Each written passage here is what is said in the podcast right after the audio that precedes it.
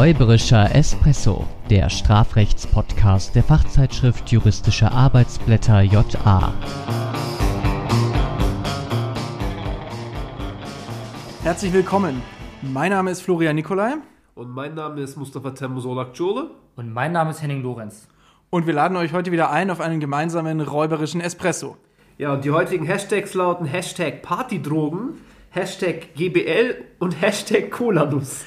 Ja, und das passt ganz gut, denn ähm, auf, der, auf der Fahrt hierhin hat mich noch ein, ein Notfallanruf von Mustafa erreicht, dass ich, also im Grunde genommen ist der Juramaschine der Stoff ausgegangen und das heißt nicht, dass Musti nichts mehr zu rauchen hatte, sondern die Kaffeemaschine war einfach äh, ohne Bohnen.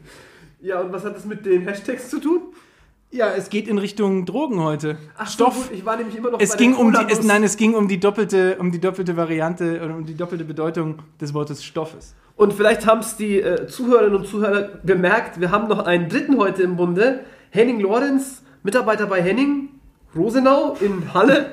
Ähm, wir haben, wir zwei haben viele gemeinsame Interessen, das ist uns aufgefallen. Ähm, ich muss sagen, ein weiterer Rising Star wie du, Flo, der Strafrechtswissenschaft. Ähm, hier, Henning trendet eigentlich so genauso in den letzten Wochen, ich sehe schon auf Twitter und so weiter, wie äh, Florian. Äh, und wir haben viele gemeinsame Interessen, zum Beispiel Viren. Daher unsere gemeinsame Kommentierung der Strafvorschriften des Infection Protection Gesetzes. Ja. Also Infektionsschutz, Jungs. Ja, er versucht im Nachgang zur letzten ähm, VHS-Kassettenfolge ein bisschen äh, Cooler zu cooler zu sein. Genau, Sterbehilfe, Drogen sind so äh, unsere Themen. Aber wir mögen auch beide Family Guy, Ja. äh, Fußball, bisschen Deutschrap. Deutschrap, ja. Und es gibt auch eine Gemeinsamkeit zwischen Henning Lorenz und mir. Da schließt sich gleich die Frage da an, wie oft verwechseln Menschen bei dir Vor- und Nachnamen? Also wir haben beide ja einen Nachnamen, der Ja, ein ja. Vorname ist. Es geht, es geht. Es Ja? hält sich in Grenzen. Ja, Okay. ja, es geht. Gut, Lorenz. Und schön, dass du auch dabei bist, Nikolai. Ja. Alles klar, Olak Jolo. Gut, ja, äh, und da hier äh, die beiden trenden, ich- haben wir uns gedacht, wir nehmen auch gleich ein trendendes Thema. Übrigens auch auf Twitter. Berliner Partyszene, GBL-Missbrauch, äh, GHB-Missbrauch.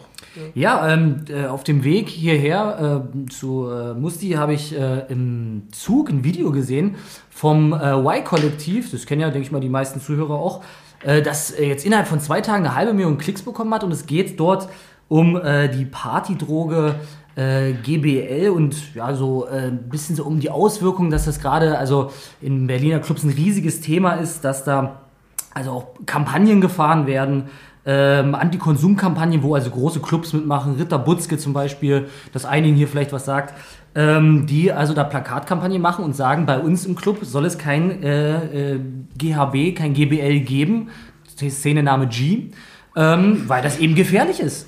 Und ähm, ja, natürlich ist es nicht nur gefährlich, sondern es ist auch strafrechtlich relevant. Und da stellt sich jetzt die Frage, was kommt da alles in Betracht? Was ist mit den Händlern? Was ist mit den Leuten, also mit den Dealern, die das überlassen? Was ist, wenn jemand vielleicht sogar an dem Konsum ähm, stirbt? Ja, irgendwie da auch daran beteiligt, also die Beteiligten jedenfalls, die dann diesen Konsum äh, ermöglicht haben. Und genau da wollen wir heute ansetzen. Wir hatten schon Folgen, wo es auch so mittelbar um die eigenverantwortliche Selbstgefährdung ging. Wir hatten auch Folgen, in denen es um die Verabreichung von K.O.-Tropfen ging.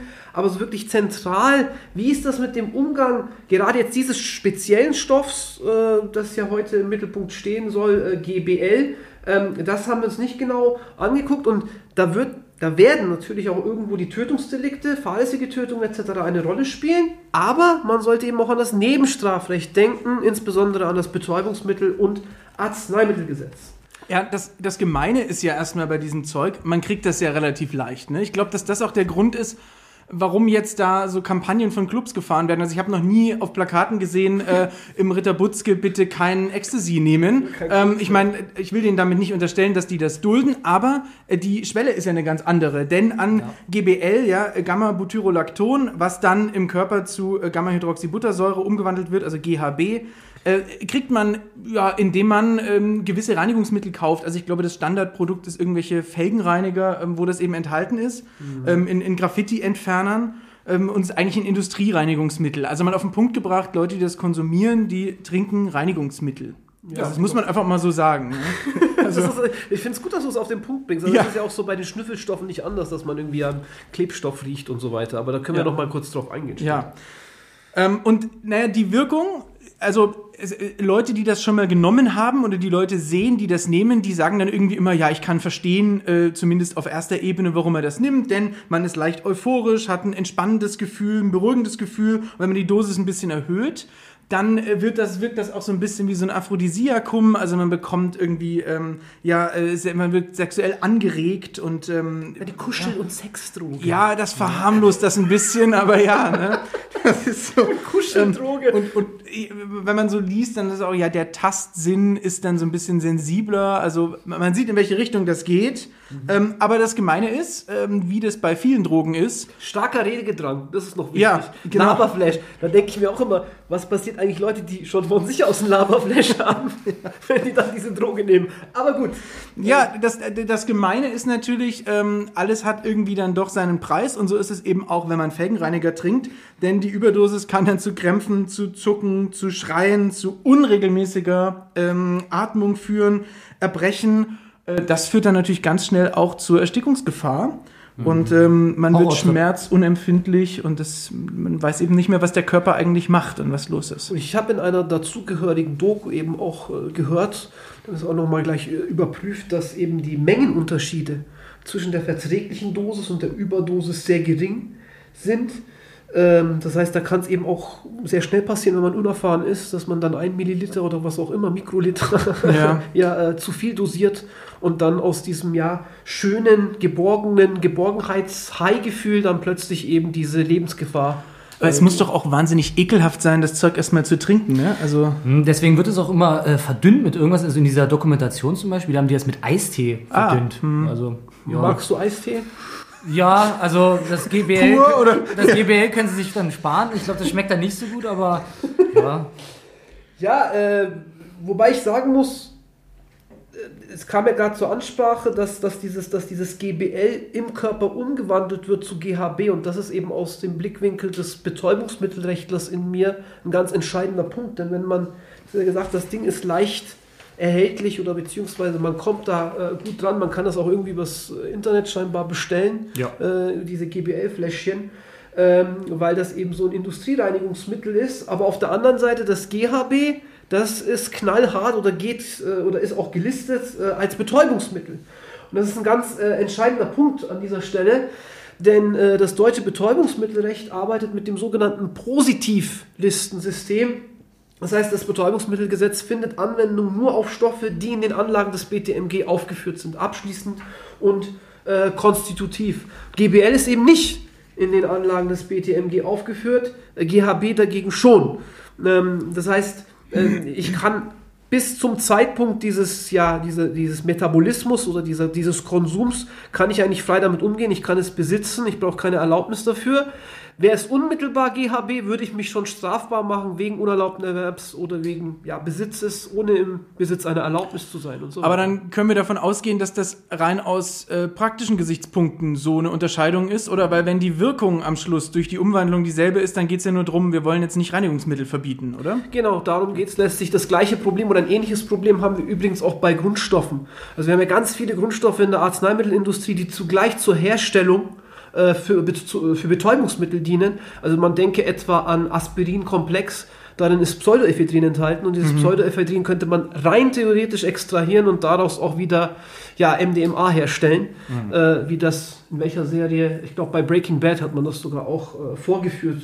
Jedenfalls äh, ist das möglich, aber dann gehen eben diese Stoffe, man, man sagt dann, man muss bestimmte Stoffe dann doch irgendwie ausnehmen und äh, wenn überhaupt einem anderen nicht so strengen Regime äh, unterfallen lassen, wie es das eben beim BTMG ist. Das BTMG äh, ist ein Prohibitionsgesetz. Das heißt, ich darf einfach nicht zu Konsumzwecken mit diesen Stoffen umgehen. Schluss, Punkt, aus, so nach dem Motto.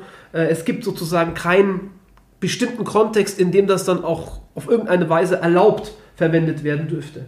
Ja, es ist also auch kein, naja, doch, gen genau genommen handelt es sich also dann bei GBL um ein echtes Legal High, wenn man so will, Mhm. äh, im Unterschied zu den anderen gerne als Legal High bezeichneten Stoffen, die gar nicht so legal sind. Ne? Ja. Mhm. Also wo es dann immer heißt, ja, ein bisschen Badesalz, ähm, Kräutermischung, das ist ja gerade bei, beim Jugendstrafrecht, äh, jugendliche BTM-Täter, Kräutermischung irgendwo bestellt und vielleicht auch irgendwo gehört, ja, das ist, äh, ist ja legal, das ist ja ein Legal High.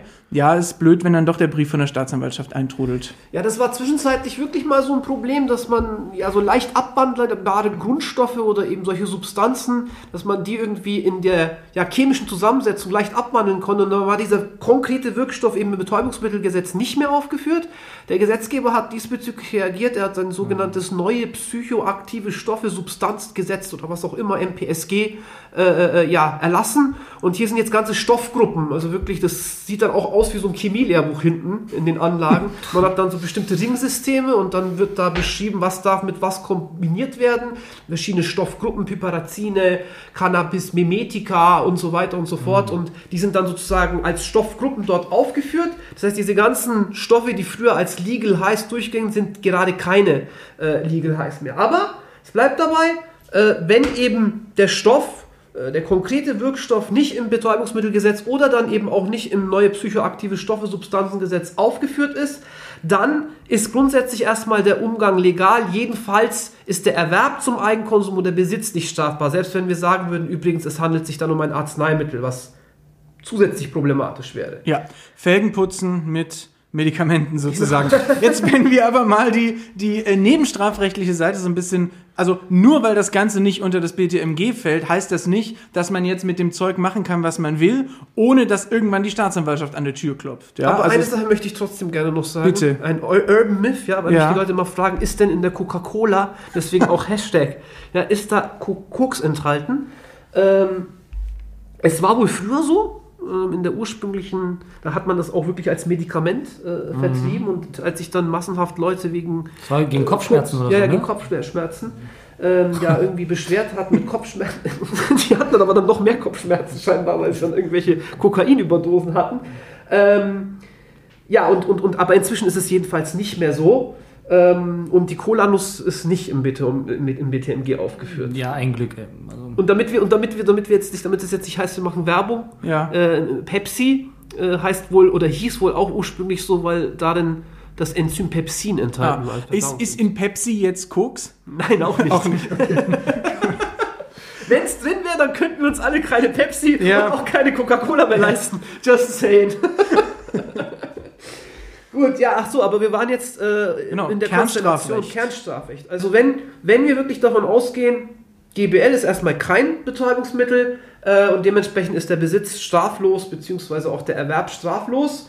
Äh, wie ist das aber, wenn ich das jetzt irgendwie irgendjemandem gebe? Und ja, der geht dann, also der konsumiert das dann und dann treten die unerwünschten Folgen ein. Ja, ähm, das ist, also jetzt in dieser Dokumentation wird das so als neues Phänomen beschrieben, aber äh, uns Juristen beschäftigt das jetzt auch schon ein paar Jahre. Die erste Entscheidung, äh, da hat Mustafa auch äh, dazu damals eine Anmerkung geschrieben vom BGH, war, Ich war der Mustafa 1. Also bitte, ich bin jetzt inzwischen schon Mustafa 2. Ach so, okay, okay, okay. Digitiert oder was bist du? Nicht, so, nicht 2.0, sondern das sagt man ja immer über so Philosophen, die dann Ah, irgendwie ah, ihre ja. erste Mhm, Phase haben, so Wittgenstein 1 Ja. und jetzt bin ich schon auf, ja, ich bin auf, den, auf dem Next Level sozusagen. Ja. Sympathischer Eindruck. ähm, ja, äh, das war 2011 und das äh, muss man sich mal überlegen. Äh, das, also für uns ist das Problem schon seit über zehn Jahren bekannt und äh, ja, jetzt kommt man da offensichtlich äh, auch mal so dahinter, dass man das vielleicht mal so be beleuchten kann.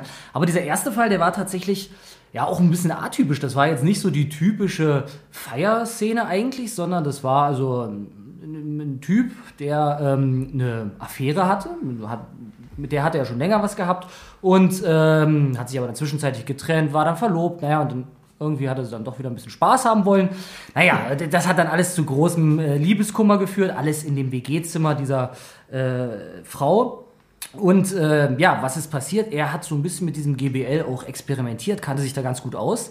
Und ähm, Flasche Clean Magic. ja, mit einer Flasche Clean Magic, ja.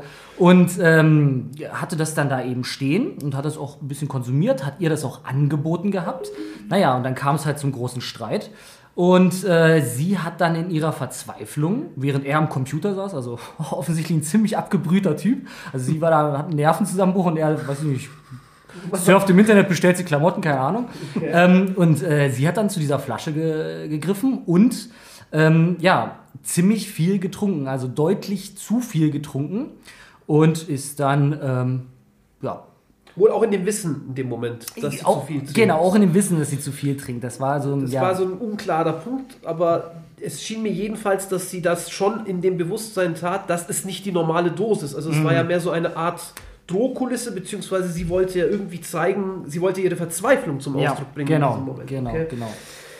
Ja, und was hat er gemacht? Er hat erstmal äh, gegoogelt nach Hilfe, ja. äh, was man jetzt machen kann, aber dass man vielleicht, das könnte sinnvoll sein, dann die äh, Notrufnummer 112 wählt und sagt, mhm. Achtung, ich habe hier jemanden liegen, auf den Gedanken kam er nicht. Und äh, es ist auch der, der erste Clean Magic Fall gewesen, glaube ich, wo hinterher klar war, wenn er sofort Hilfe gerufen hätte, dann hätte sie das überlebt. Ne? Genau, also ganz wichtige Voraussetzung für die Vollendungsstrafbarkeit beim Unterlassungsdelikt, ja, also die ähm, hypothetische Kausalität, ne, die mhm. Quasi-Kausalität.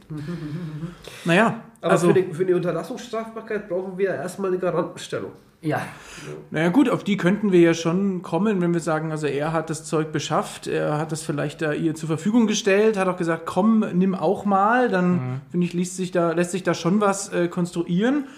Ähm, aber vielleicht brauchen wir da die Garantenstellung gar nicht, ähm, wenn wir merken, dass sie einfach auch äh, ja, das vielleicht eigenverantwortlich genommen hat, dann müssen wir uns erstmal fragen, mhm. kann dürfen er da eigentlich, dürfen, genau, dürfen wir da überhaupt anknüpfen? Mhm. Ähm, und äh, ist ihm vielleicht Fahrlässigkeit, Fahrlässigkeit vorzuwerfen? Ähm, die Folgefragen sozusagen. Genau. Das heißt, wir müssten erstmal schauen, er überreicht jetzt oder er überlässt praktisch dieses Clean Magic und er ermöglicht es letztlich diesen Zugriff das wäre sozusagen die Art Anknüpfungshandlung, die wir dann hätten. Von mir aus auch eine aktive. Mhm. Äh, ob das jetzt ein Unterlass oder eine aktive Handlung ist, aber jedenfalls wäre das jetzt erstmal die Handlung, an die wir knüpfen. Und jetzt müssten wir erstmal überprüfen, handelt die eigenverantwortlich. Und das ging in der, wenn ich das noch richtig im Kopf habe, in der ersten Clean Magic Entscheidung ein wenig unter. Also es war auch nicht ganz klar, ist das jetzt ja. wirklich, weil die Voraussetzungen äh, einer eigenverantwortlichen Selbstgefährdung, die ja die objektive Zurechnung oder die Zurechnung zum Tatbestand äh, ausschließt, BGH sagt das ja nie so explizit. Er spricht dann entweder von der Tatbestandsmäßigkeit oder von der Zurechnung zum Tatbestand oder er spricht von der Abschichtung nach Verantwortungsbereichen. Mhm. Aber wir brauchen ja jedenfalls eine Freiverantwortlichkeit und eine Einwilligungsfähigkeit. Und schon das war ja jetzt nicht unbedingt auf der Hand gelegen. Wir werden zwar auf der einen Seite sagen können, ähm, wie wir es gerade auch so angedeutet haben, die wusste ganz genau, äh, dass das auf jeden Fall drohte, irgendwie als Überdosis, also eine, eine Überdosis zu sein. Wie sieht es aber so mit der, mit der seelischen Verfassung aus? Ja, und das, da konnte man schon sehr dran zweifeln. Also sie war ja. da wirklich in so einer Ausnahmesituation. Sie hatte wohl im Vorfeld auch geäußert, das ist also die Liebe ihres Lebens und der war, zeigte sich dann eiskalt nach mehreren verbrachten Tagen, wo er sie eigentlich emotional ausgenutzt hat, äh, öffnete er ihr, ja, ich gehe zu meiner Verlobten zurück. Für sie brach eine Welt zusammen. Und äh, ja, also da kann man schon daran zweifeln, dass das so ganz frei verantwortlich war. Der BGH hat da letztlich auch äh, aus dem Urteil, meine ich, ähm, gesagt, ja, dass das ging da nicht ganz klar raus mhm. hervor. Querverweis übrigens zu einem Fall, den wir uns auch schon mal hier im Podcast angeschaut haben, der Tequila-Fall, wo mhm. zu diesem Wetttrinken des Minderjährigen und des Wirtes kam, mhm. oder ähm, glaube ich 46 Tequila getrunken wurden und äh, der, mhm. ähm, äh, der, der, Jugendliche dann starb. Da war natürlich auch die Frage, der hat die auch selbst genommen, wie ist denn das mit der Eigenverantwortlichkeit? Ne? Wobei wir da natürlich die Besonderheit hatten, da war es ein Jugendlicher. Ja, natürlich. Da könnten wir schon sozusagen an der grundsätzlichen Einwilligungsfähigkeit, könnten wir nochmal so drüber streiten, lag da irgendwie, hatte hatte der die Art und Tragweite des Risikos, immer so schön Richtig. heißt, überblicken mhm. können. Ähm, ja, jetzt wird man, wir werden es jetzt hier nicht mehr auflösen, großartig, ich meine, in der Klausur, um das vielleicht mal klarzustellen, müsste schon ganz klar und klipp und klar drinstehen, die wusste in dem Moment, was sie tut und mhm. sie war mhm. trotz ihrer Verzweiflung noch Herr ihrer Sinne und dementsprechend lag irgendwie eine Freiverantwortlichkeit vor. Wenn wir davon ausgehen, dass solch eine eigenverantwortliche ja, Selbstgefährdung bejaht werden könnte, dann wird es aber eben im Anschluss wahrscheinlich auch mit der Unterlassungshaftung schwierig, oder wie seht ihr das? Also ich persönlich äh, sehe das äh, schon problematisch. Ich würde eine Unterlassungsstrafbarkeit dann äh, ablehnen. Die Rechtsprechung ist da deutlich strenger und neigt dann zur Strafbarkeit. Jetzt in dem Fall war das, wie gesagt, alles noch nicht so super klar, aber es gab ja noch den äh, GBL-Fall 2 und 3, ähm, zu dem wir gleich kommen. Aber vielleicht noch eine Sache zum äh, dem ersten Fall, diesem äh, Clean Magic-Fall. Da noch eine Besonderheit eigentlich, da hatte der, ähm, der Senat noch am Ende mitgeteilt, dass jedenfalls kein frei verantwortlicher Selbsttötungsentschluss vorlag. Weil das hätte, war ja, lag ja in dem Fall doch auch zu überlegen, äh, die droht verlassen zu werden. Was wäre denn, wenn die sagt, okay, in so einer Welt kann und will ich nicht mehr leben und will sich selbst umbringen?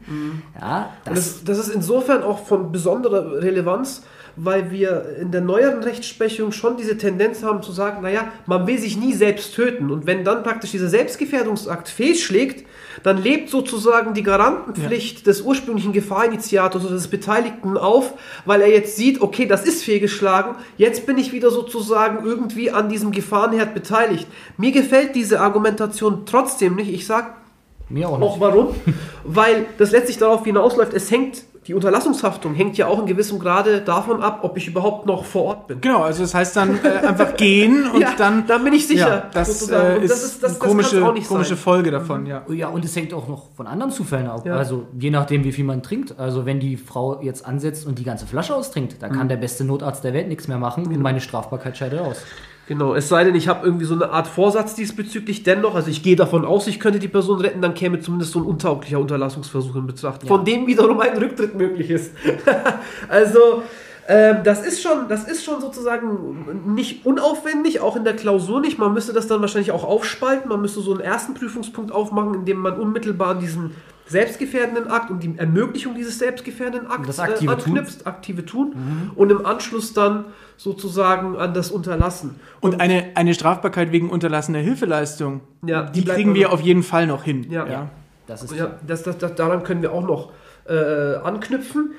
Selbst da, im weitesten Sinne, könnte man vielleicht dann noch über den Unglücksfall diskutieren äh, bei eigenverantwortlichen Handlungen, aber dort ist es eher möglich, jedenfalls einen Unglücksfall zu bejahen. Zumindest, was in dem Fall auch noch interessant war, es kamen ja dann noch andere und haben gesagt, wie geht's denn der? Und dann sagt er, ja, die schläft, der geht's gut. Also ich sehe da schon noch mal eine unrechts, eine vertiefende Handlung zu sagen, naja, ähm, also der geht's gut, äh, wir ist nichts veranlasst. Das ist natürlich schon auch noch mal problematisch. Ja, genau, ne? das waren die, die WG-Mitbewohnerin, Ja, die dann genau. geklopft hat, weil sie da diesen Streit mitbekommen hat und dann hat er noch gesagt, sie schläft. Ja. Also eigentlich sehr perfide.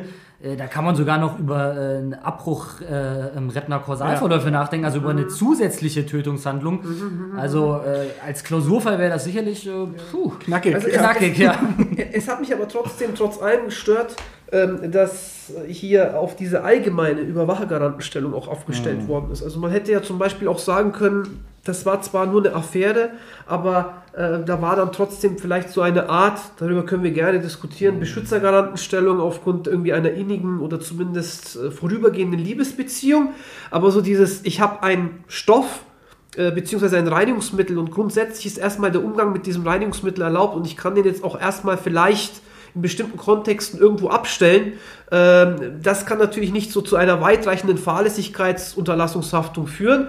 Auf der anderen Seite muss man natürlich sehen, wenn man weiß, das ist ein gefährlicher Stoff, wenn ich jetzt beispielsweise irgendwie die Wohnung äh, reinige mit so einem Reinigungsmittel ähm, und, und, und äh, ich stelle das dann einfach im Kinderzimmer ab. Also ich habe immer Ja. eine fiese Story dazu. Meine Mutter, ne, sorry Mom, ich muss das jetzt einfach erzählen. Da muss ich sagen, Ja. ganz liebe Frau, ich habe sie auch schon kennengelernt und äh, hat richtig, richtig guten Fisch für uns gekocht. Das war, war hervorragend. Also, Genau, und der war auch liebe nicht- Grüße von mir nochmal. Der war auch nicht vergiftet. Aber ähm, sie hatte mal so einen Glasreiniger in eine Flasche Listerin Ui. umgefüllt.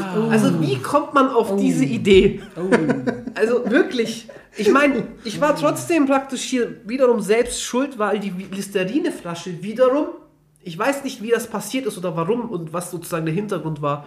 Aber es war wirklich tatsächlich so, dass diese, und ich habe es dann gerochen. Also ich habe es in dem Moment, wo ich dann angesetzt habe, habe ich gemerkt, das ist kein Listerin, es ist einfach nur blau und es sieht wie Listerin aus. Aber das war schon eine ziemlich gefährliche Handlung, wobei man sagen muss, das Listerin stand auch nicht dort, wo es normalerweise steht, es stand dann auf dem Boden. Und wahrscheinlich hat sie an dem Tag das irgendwie verteilt, weil zwei Leute da waren, die irgendwie geholfen haben, irgendwie um die Wohnung irgendwie zu putzen. Das war so ein groß Frühjahrsputz.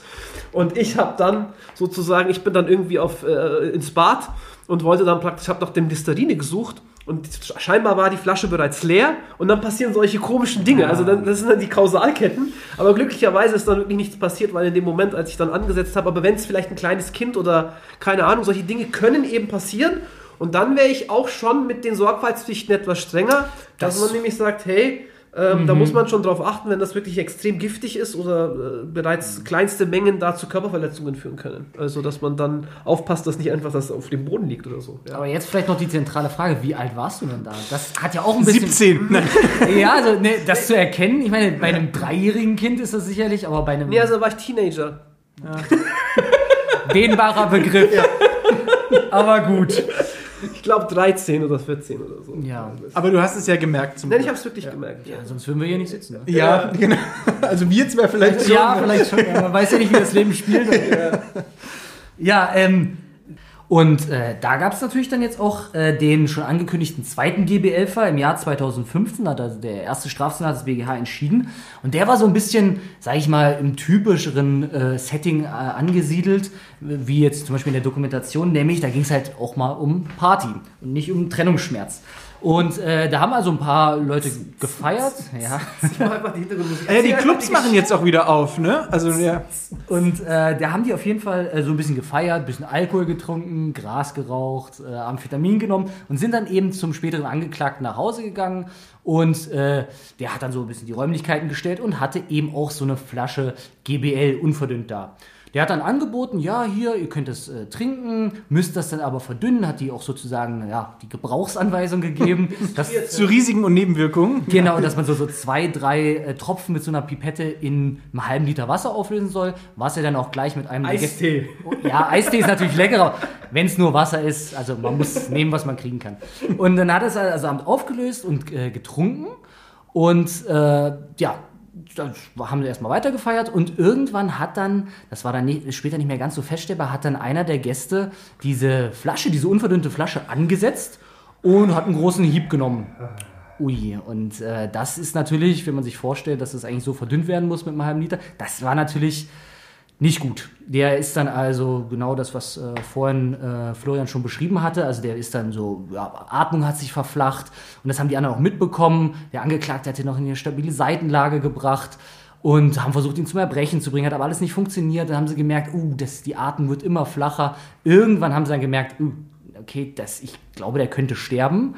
Haben trotzdem noch länger gewartet. Zu dem Zeitpunkt hätten sie noch einen Arzt holen können, der hätte auch noch retten können. Hätte, hätte. Ja, und äh, haben es aber nicht gemacht und haben dann erst wirklich kurz vor knapp sozusagen den Arzt geholt und der konnte dann nichts mehr machen und der, das Opfer, der Partygast, ist verstorben.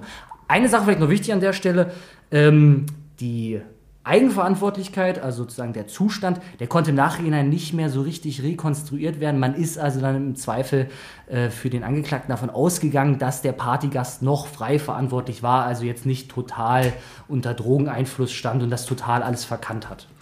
Ja, ähm, ich, ich finde es faszinierend, also vorsichtig mit dem, Begriff, mit dem Begriff, aber dass die in dem Zustand noch in der Lage waren, jemanden in die stabile Seitenlage zu bringen. Was aber auch so ein bisschen dafür spricht, dass sie vielleicht tatsächlich auch noch in der Lage waren zu erkennen, wie gefährlich das ist. Und dann natürlich, ähm, naja, man schon überlegen muss, ob dann die Angst davor, selber entdeckt zu werden, was man dafür Mist gemacht hat, das natürlich Problem. rauszögert, bis man Hilfe holt. Das ist natürlich bei illegalen Drogen, Nochmal. die also wirklich auch nach BTMG dann ähm, der, der, der Besitz äh, strafbar ist, ähm, ist natürlich die, diese Schwelle dann nochmal höher. Aber Leute, es geht um Leben und Tod, ja, und nicht um eine BTM-Verurteilung. Ich hätte auch wirklich viel mehr dumme Sprüche geklopft, wenn diese Geschichte nicht wirklich so glaubhaft wäre und sich nicht auch immer wieder so ereignen könnte. Äh, dieser tragische Vorfall. Ähm, es ist, es ist äh, die, das große Problem, das, wir, das ich aber jetzt trotzdem in dem Kontext sehe, ist, jedenfalls, so habe ich das von der Entscheidung ja im Kopf, ähm, dass wir dann in solch einem oder im Kontext solch eines tragischen Verlaufs dann auf Teufel komm raus einen Schuldigen bzw. einen Verantwortlichen dafür suchen. Wenn wir jetzt nämlich die Grundsätze, die wir soeben ja beschrieben haben, auf diesen Fall ja anwenden, und so hat das ja dann auch der äh, erste Strafsenat gemacht, dann müssten wir sagen, naja, die wollten sich ja nicht selbst töten, das war halt einfach eine dumme Aktion, die haben nicht auf die Leute gehört und genau. es gibt dann immer diese Leute, die dann irgendwie ausbrechen, weil sie vielleicht auch dann schon ein bisschen gut angetrunken sind und, Und, so weiter. und wir mussten ja in Dubio, haben wir ja gesagt, auch Ja. annehmen, dass der das eigenverantwortlich getrunken Genau. hat. Der, der Kopf ist aber noch nicht aus der Schlinge von dem anderen. Ne? Genau, denn wenn wir jetzt eben sagen, naja, die wollten sich ja trotzdem nicht selbst töten, dann hätten wir erstmal nach diesem Gesichtspunkt äh, den Aspekt, ja, jetzt geht, fällt vielleicht die Verantwortung wieder auf diejenigen zurück, die die Flasche mitgebracht haben, aber dann haben wir so eine Art reine Gefährdungshaftung. Und ich finde, dieser Überwachergarant, der darf eben nicht zu solch einer reinen Gefährdungs- oder Kausalhaftung führen, von wegen, ich bringe irgendetwas mit, stelle es in den Raum, kläre die Leute auch auf, das und das ist gefährlich äh, und jetzt, wenn das dann doch irgendwie schief geht und die Leute nicht auf mich hören, hafte ich aus einem Vorsatzdelikt. Und zwar Vorsatzdelikt plus hier in dem Fall auch als Vollendungsdelikt und ich stehe Genau. so ein, als hätte ich aktiv gehandelt. Das sollen Ja. wir nie vergessen, wenn es um den Paragraphen 13 geht. Äh, und so hat im Übrigen der BGH ja dann auch geurteilt. Mhm. Und wenn man jetzt noch, wenn man sich jetzt noch überlegt, dass das Ganze ähm, mit einem BTMG äh, verbotenen Mittel passiert, dann lässt sich das Motiv, nicht die Rettung zu holen, auch ganz schnell auf ein äh, Verdecken einer anderen Straftat, nämlich den Umgang mit diesem Betäubungsmittel rekurrieren. Und dann stehen wir auf einmal Punktstrafe, Mord, lebenslange Freiheitsstrafe. Ja. Und umgekehrt übrigens ist ein ganz wichtiger Hinweis, vielleicht in dem Kontext Ingerenz.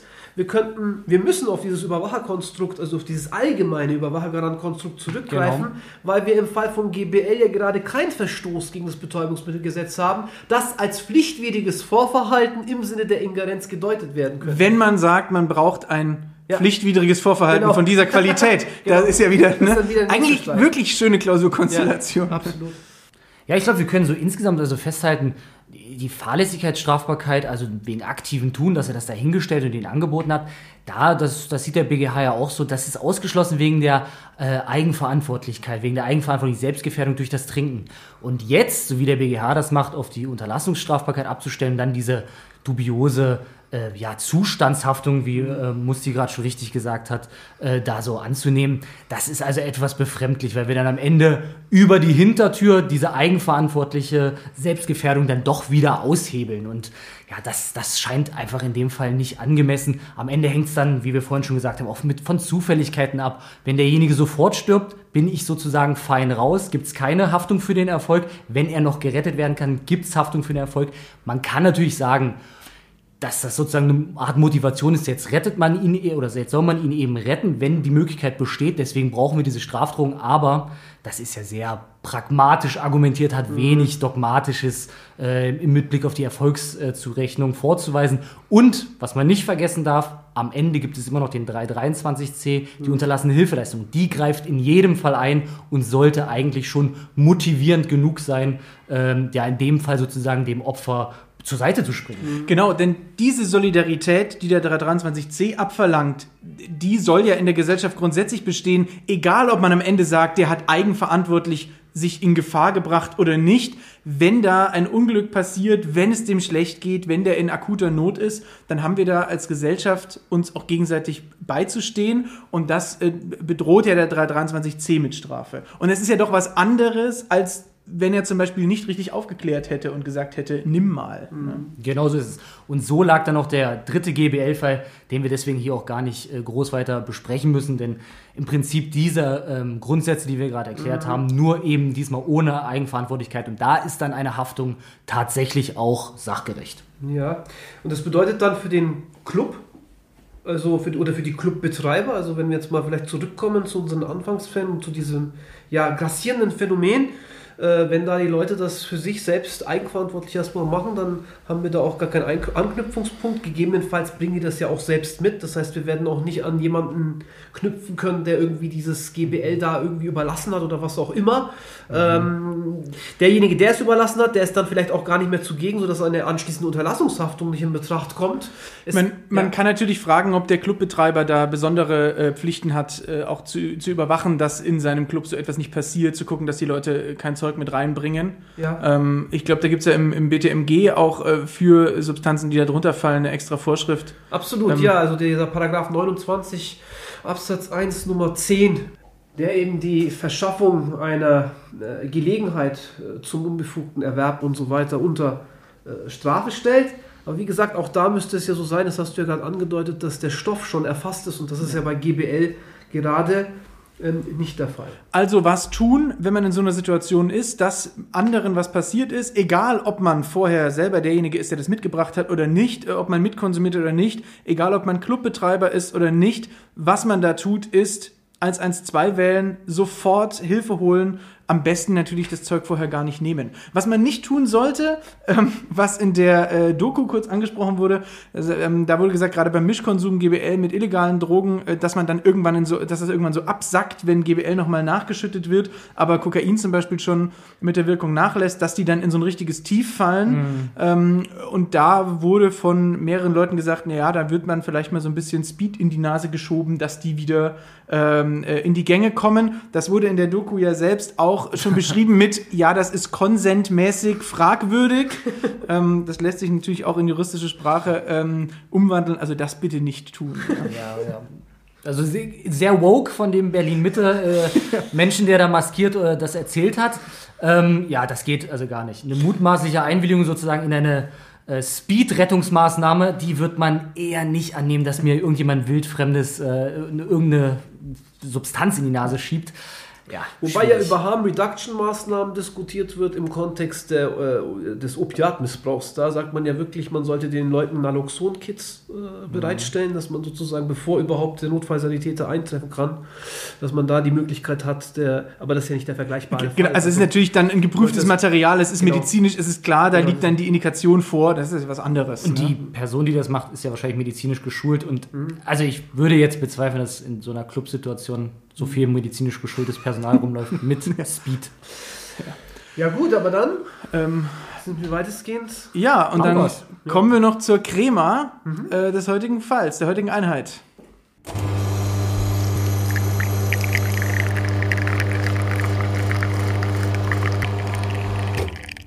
GBL als berauschende Substanz unterfällt mangels Auflistung in den Anlagen nicht dem Betäubungsmittelgesetz, sodass der Erwerb und Besitz straflos sind. Eine Strafbarkeit wegen eines Tötungsdelikts scheidet bei einer eigenverantwortlichen Selbstgefährdung stets aus. Eine Strafbarkeit wegen unterlassener Hilfeleistung gemäß 323c bleibt denkbar, wenn erforderliche Rettungsmaßnahmen unterbleiben.